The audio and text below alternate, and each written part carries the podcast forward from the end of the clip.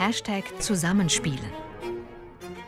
Freie Musikerinnen und Musiker bei SWR 2. Hallo zu unserer neuen Folge. Mein Name ist Christiane Peterlein und zu Gast ist bei mir heute Janina Ruh. Hallo, Frau Ruh. Guten Morgen. Frau Ruh, ich habe Sie jetzt als Musikerin gar nicht direkt eingeordnet bei der Begrüßung, weil das auch gar nicht so leicht ist bei Ihnen. Sie sind sehr erfolgreiche Solo-Cellistin, haben viele Wettbewerbe gewonnen, unter anderem den Deutschen Musikwettbewerb 2013. Und wir hören Sie heute auch mit einer Cello-Sonate, die Sie für uns aufgenommen haben. Aber Sie sind eben nicht nur Cellistin, sondern auch Sängerin. Was war denn zuerst da? Das Cello-Spielen oder der Gesang?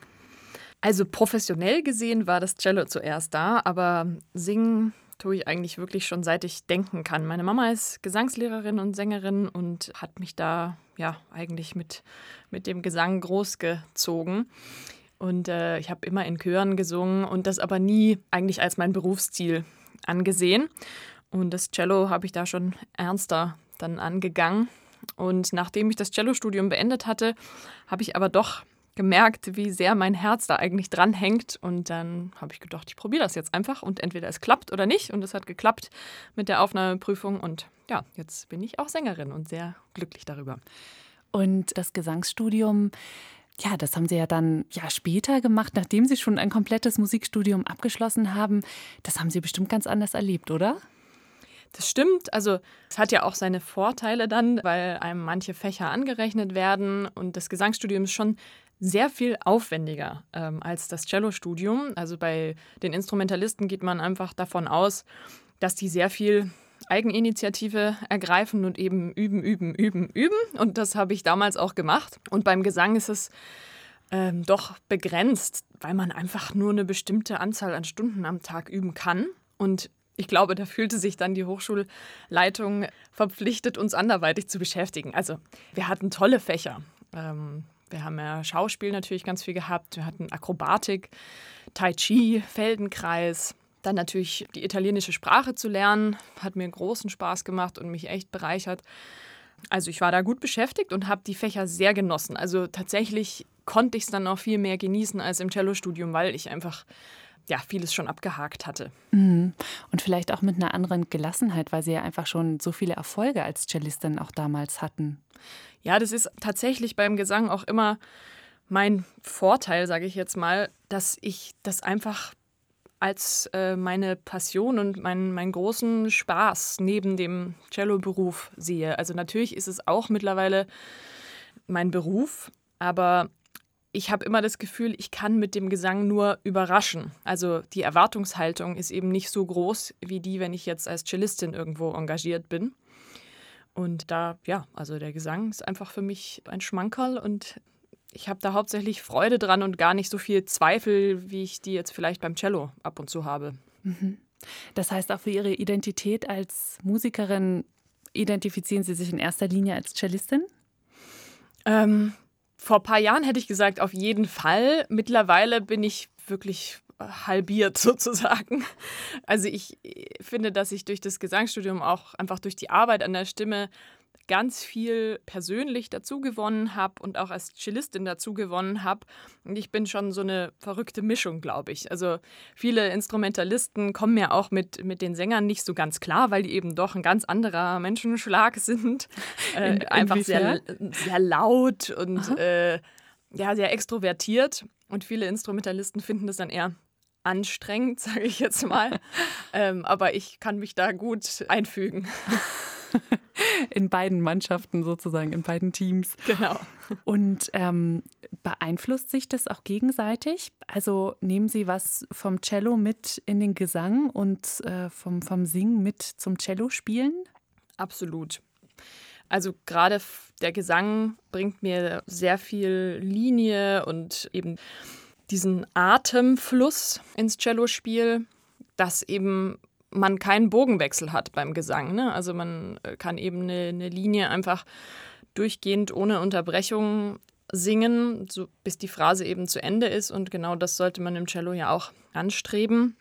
Und auf der anderen Seite äh, nehme ich natürlich auch vom Cellospiel sehr viel mit, weil äh, ich da natürlich auch eine ganz tolle musikalische Ausbildung schon sehr früh erfahren habe und dieses Musikalische einfach direkt beim Gesang auch anwenden konnte. Beim, beim Gesangsstudium ist es ja doch so, dass man am Anfang sich viel um sich selbst kümmert. Ne? Also man ist erstmal damit beschäftigt, die Stimme zu entdecken und dann kommt eigentlich die Musik da noch dazu. Ne? Also das ist meistens mhm. der zweite Schritt und das war sozusagen bei mir dann der Vorteil, dass ich diese musikalische Ausbildung eben schon, schon hatte. Frau Ruh, wir hören Sie heute mit Cello pur. Ich habe es eben schon gesagt.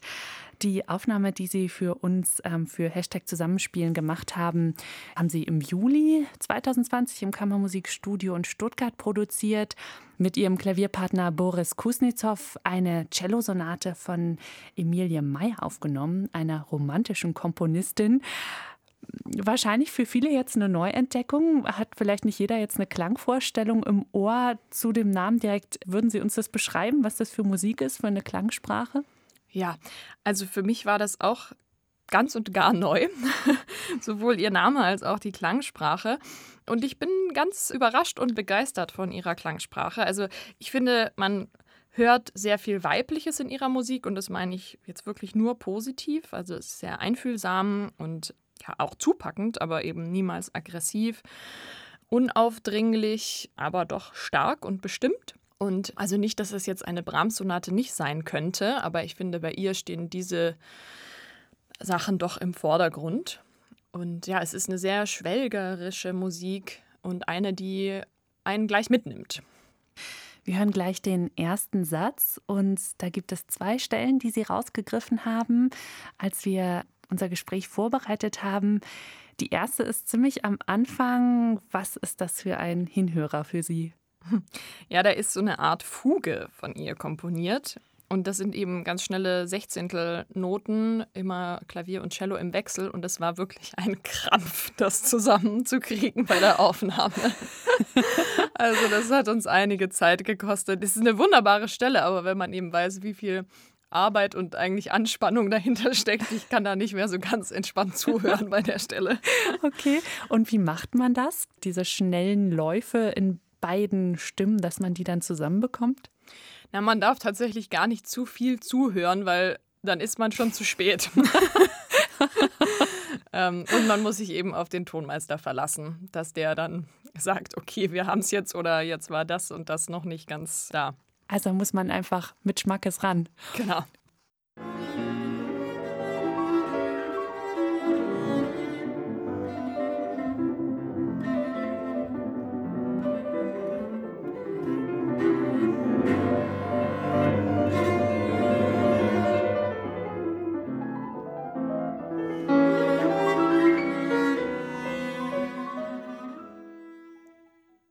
Da hat man es gehört. Diese filigranen Melodiefragmente in beiden Stimmen und dann ja aber auch noch so ähm, gestaltet. Ne? Also da ist ja auch von der Dynamik her, sind da ja große Unterschiede.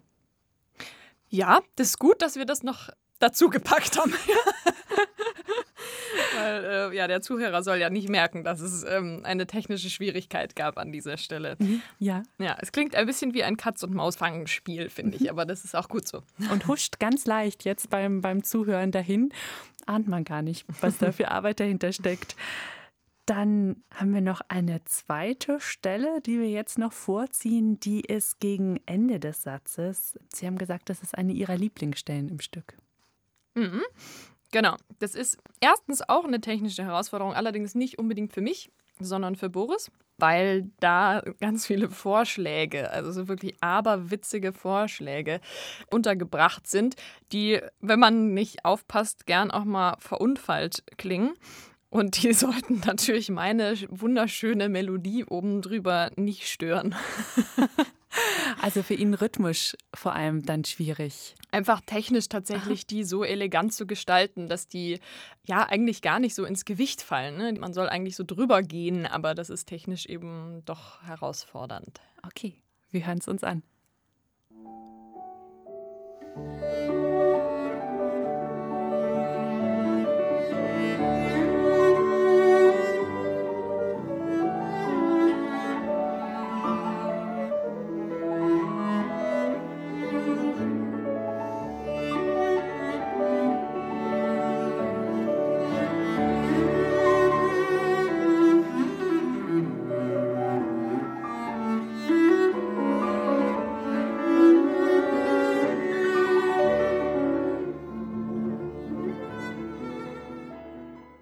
Ja, da umwirbt das Klavier, würde ich sagen, das Cello, oder? Auf jeden Fall, so muss das sein.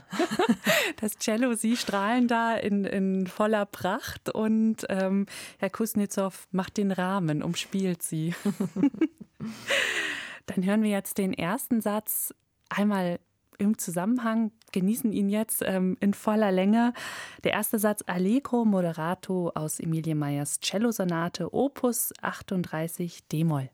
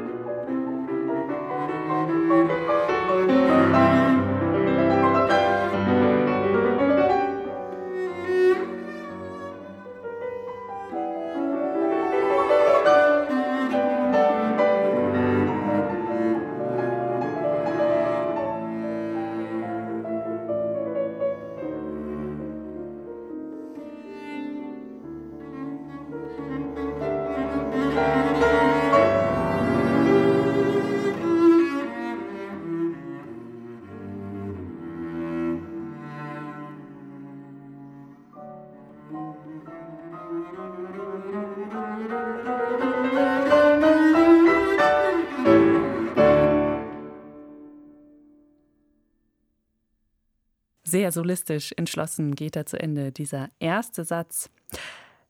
Frau Ruh, generell, wie ist das für Sie, so einzelne Sätze zu hören? Können Sie den einzeln für sich genießen oder triggert das dann bei Ihnen schon die Erwartung auf den zweiten Satz, den Sie ja auch eigentlich jetzt als nächstes spielen würden? Ja, das kommt immer drauf an. Ich finde, bei dieser Sonate kann man durchaus jeden Satz einzeln hören. Es gibt natürlich andere Sonaten, die dann den Spannungsbogen so deutlich spannen, dass man da kaum aufatmen möchte dazwischen. Aber bei der Sonate ist es jetzt absolut akzeptabel.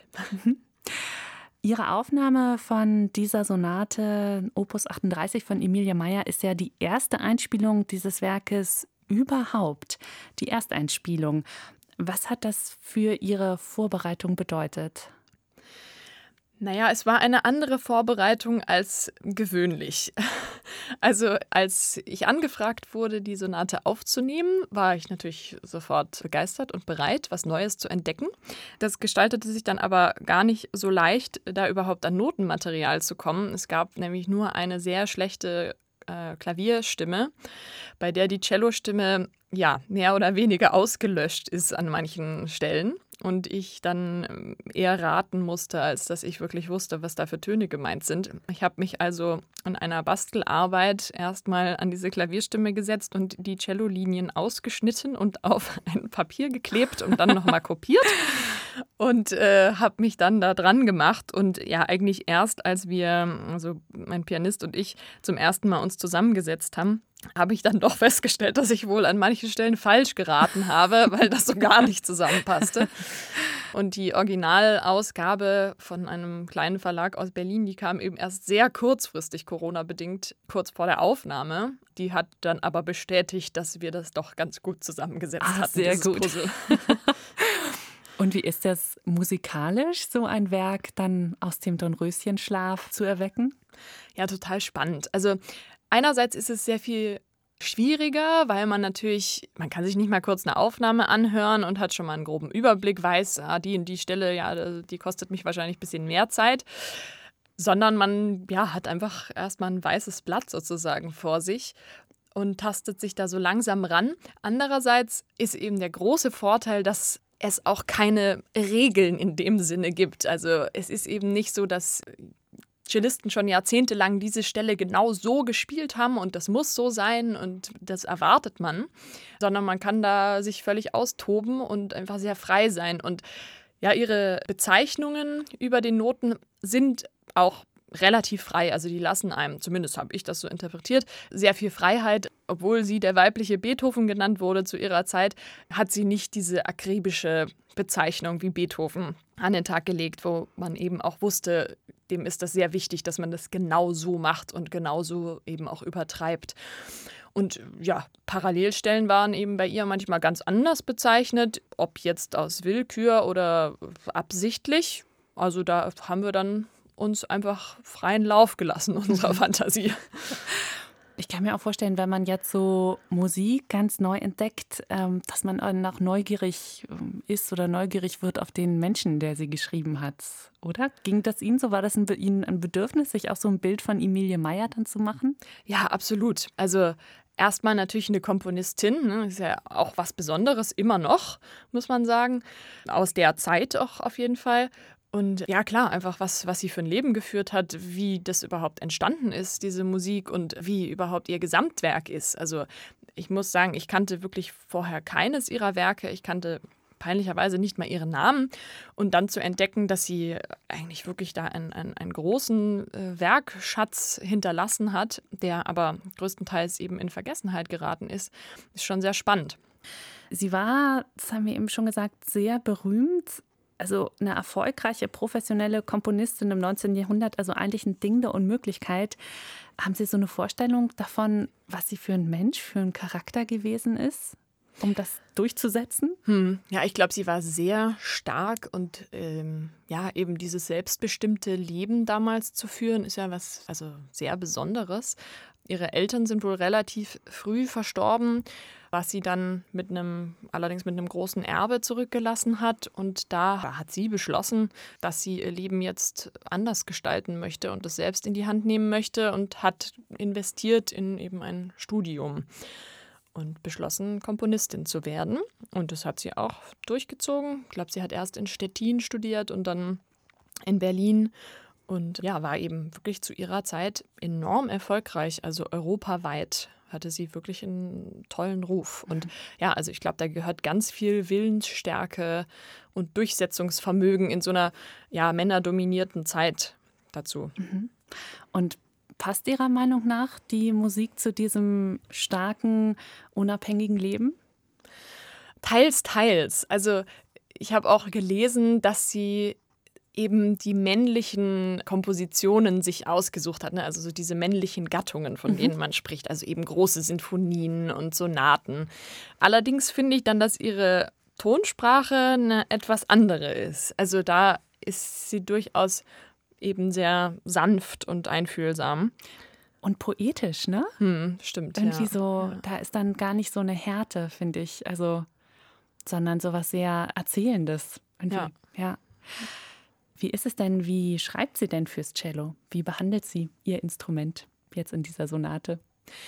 Also im ersten Moment dachte ich, hm, ist nicht so sehr cellistisch komponiert. Also es liegt alles nicht gleich wahnsinnig bequem. Aber das ist ja dann auch wieder eine Herausforderung. Aber je mehr und mehr ich mich damit beschäftigt habe, desto mehr ja, Linien oder große Kantilenen, die wir Cellisten ja so lieben, hat sie dann da doch untergebracht. Und also wenn ich es mir jetzt anhöre, denke ich, oh, ist ja super cellistisch komponiert. Aber beim Spielen mh, hm, musste ich ein paar Sachen tricksen. Also ja, mich ein bisschen da reinarbeiten. Wir hören es jetzt, wie Emilie Meyer das Cello behandelt und hier in Szene setzt im zweiten Satz ihrer Sonate, dem Scherzo.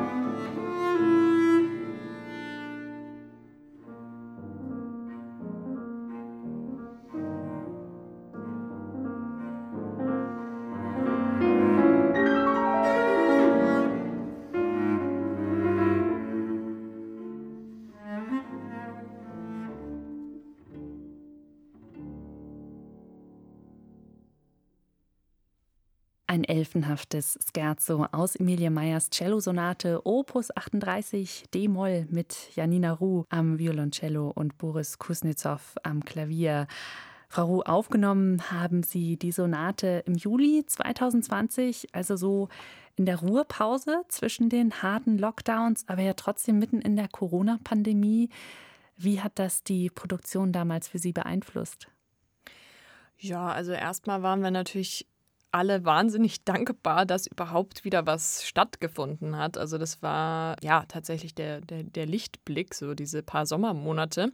Obwohl man ja sagen muss, in den Sommermonaten ist für Künstler ja gar nicht mal so viel los. Also da waren wir echt froh über diese Aufgabe. Und ja, also es bedeutete, dass wir in einer anderen Aufstellung erstmal produziert haben dadurch, dass wir mehr Abstand halten mussten. Das ist jetzt natürlich in einem Duo nicht so tragisch wie bei einem Kammerorchester zum Beispiel, aber zum Beispiel saß ich dem Klavier zugewandt also andersherum, als ich sonst sitze, sozusagen, damit ich einfach besser höre, trotz des Abstands. Ah, okay, weil Sie weiter weg waren, durften Sie sich dann jedenfalls umdrehen. Genau, genau, Aha. ja.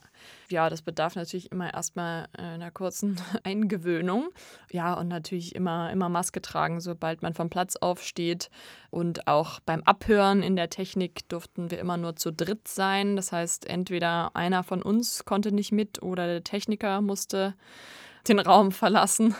Das tat uns dann auch immer leid, dass wir den da ständig verscheucht haben. Konnte man das dann jedenfalls irgendwie über Lautsprecher regeln, dass der, der draußen bleiben musste, dann jedenfalls mithören konnte, was die anderen besprochen haben? Ja, ich glaube, er stand immer dicht an der okay. Tür, ähm, um auf dem Laufenden zu bleiben. Mhm. Ja. Und diese Position, dass Sie sich mit Ihrem Cello zum Klavier ausrichten, ist es wirklich total ungewohnt für Sie? Also heißt das, Sie proben auch nicht so? Nee, eigentlich sitzen wir beim Proben meistens nebeneinander. Also auch anders als im Konzert, aber so, dass wir uns nah sind eben.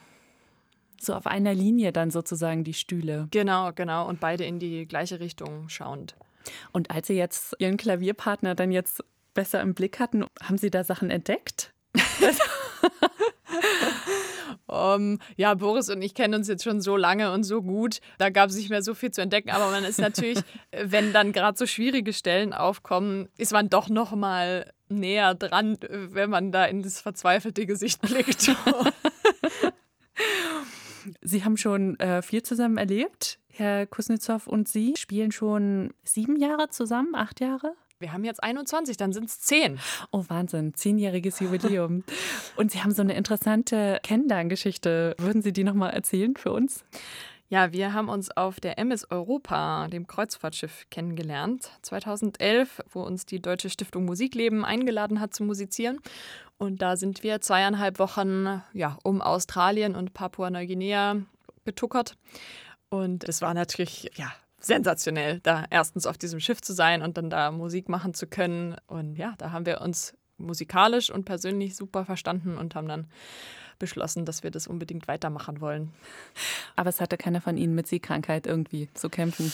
Uh, äh, doch. Also wir haben beide alles bei uns behalten, aber ähm, wir hatten ziemlich einen Sturm.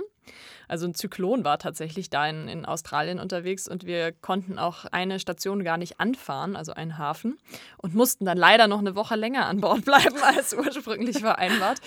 Und da erinnere ich mich, also es gab ein Konzert, das war wirklich kriminell. Da sind wir auf dieser Bühne rumgerutscht und gestolpert und Boris ist immer mit diesem Klavierhocker, wenn sich das Schiff äh, schräg gelegt hatte, ist er immer da von der Tastatur weggerutscht. Also das war echt abenteuerlich und ja, wir wurden dann immer mit kandiertem Ingwer versorgt. Der soll ja gegen Übelkeit helfen, aber es hat nur so bedingt geholfen. Wahnsinn, ja. Wir hören Sie gleich zusammen mit dem dritten Satz aus der Emilie Meyer Sonate. Andante cantabile con espressione, also gesanglich mit Ausdruck ist er überschrieben. Und Sie haben den Anfang des Satzes rausgegriffen und mir gesagt, der klingt für Sie so alpenländisch. Ja, wir mussten da tatsächlich immer grinsen, weil Boris, also in meiner Stimme tritt das gar nicht so auf, aber bei ihm sind eben immer so Triolen drin, so kleine versteckte ja, Anklänge an die Bergwelt. und es steht eigentlich im Kontrast zum restlichen Satz, aber irgendwie fügt sich doch ganz, ganz gut ein und ja, wir mussten da immer schmunzeln.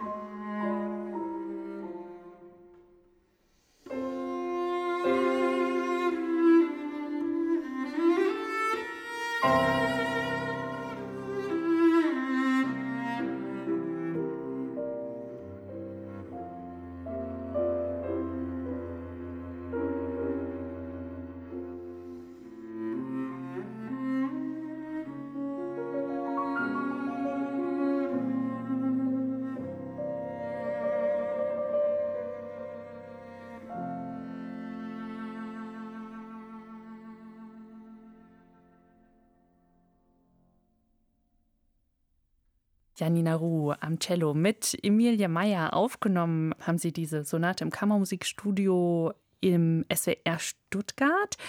Und da sitzen sie heute wieder und sie mussten ja auch gar nicht so weit heute fahren für unser Gespräch. Sie wohnen heute wieder in ihrer Geburtsstadt Rottweil. Frau Ruh, wie ist es dazu gekommen?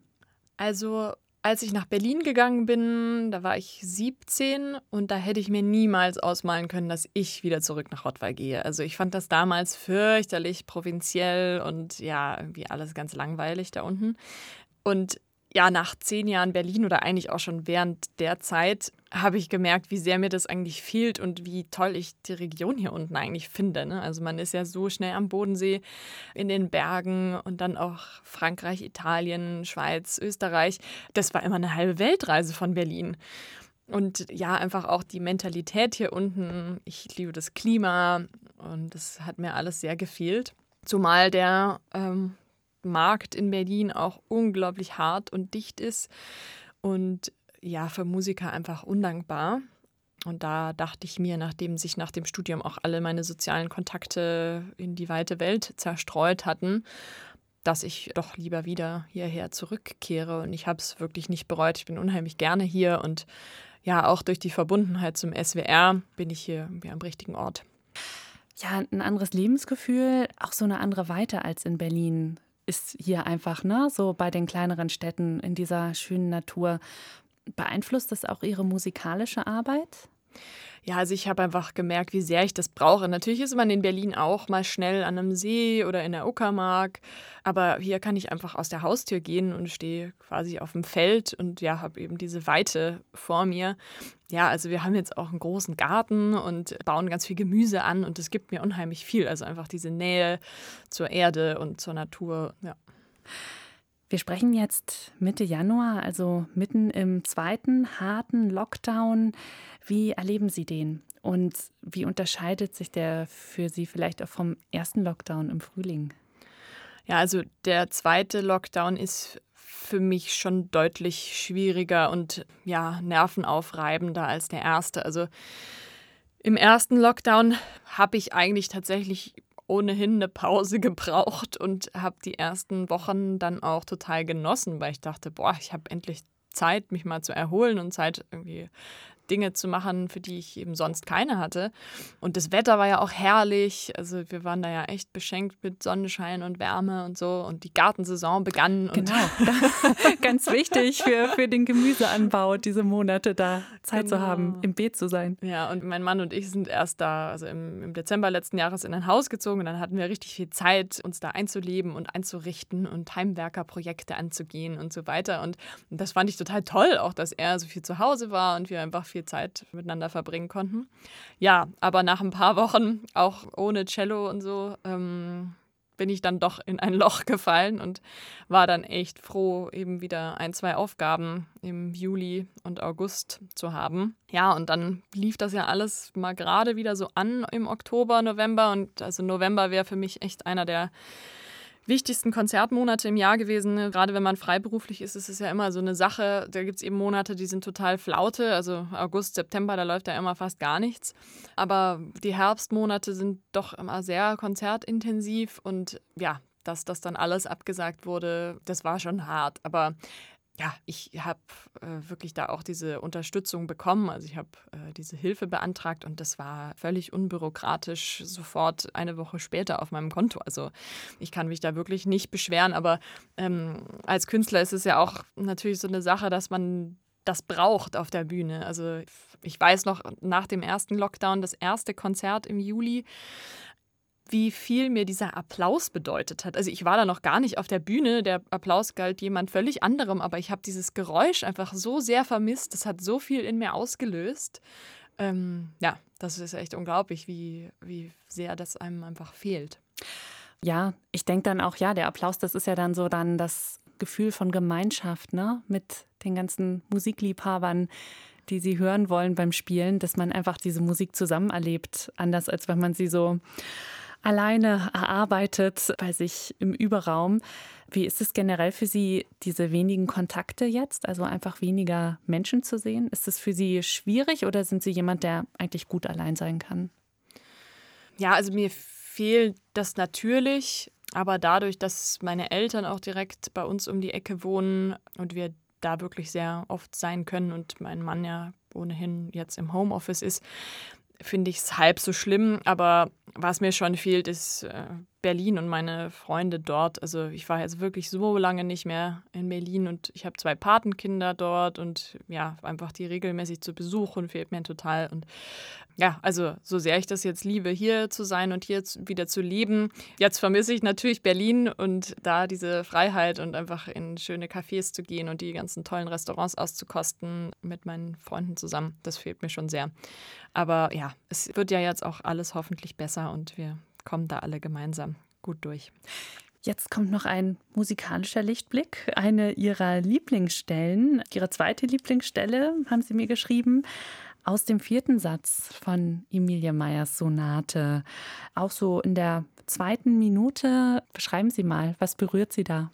Ja, also das ist das zweite Thema und das ist so eine herrlich beschwingte Stelle mit viel Augenzwinkern. Also auch wieder mit sehr viel Vorschlägen und ja, eigentlich Klavier und Cello necken sich da.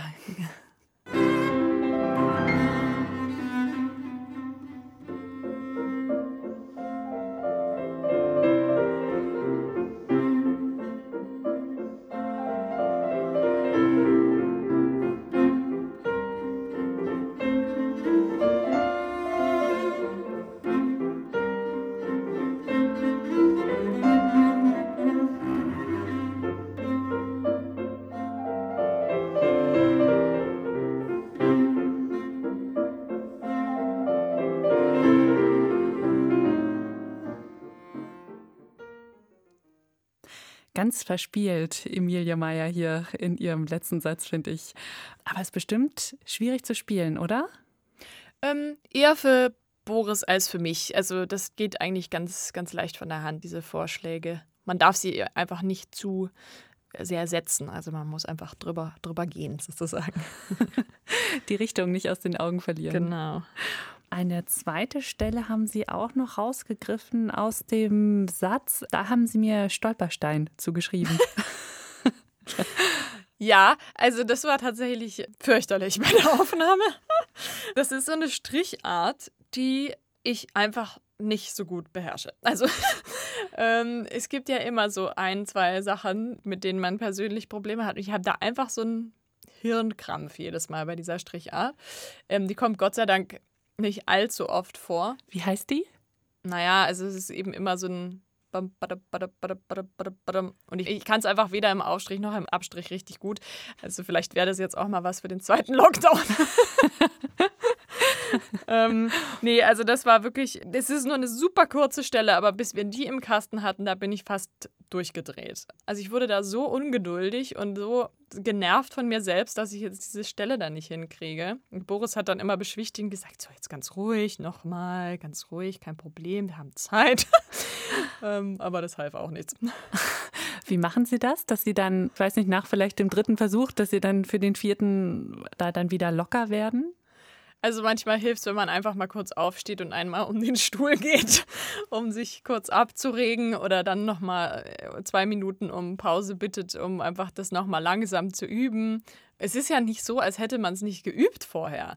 Aber irgendwie, ja, hat man dann da so eine Hürde. Und nach der Runde um den Stuhl haben wir jetzt ganz locker und selbstverständlich diesen kleinen Stolperstein.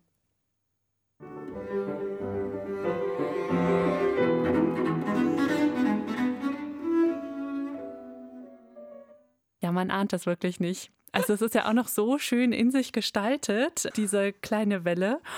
Also klingt total mühelos. Na Gott sei Dank. Wie geht's Ihnen, wenn Sie es jetzt hören? Ja, ich bin tatsächlich immer noch etwas angespannt, aber ich fand es jetzt auch ganz gut gelungen. Sehr schön. Dann hören wir jetzt den vierten Satz ganz im Zusammenhang Allegro con brio.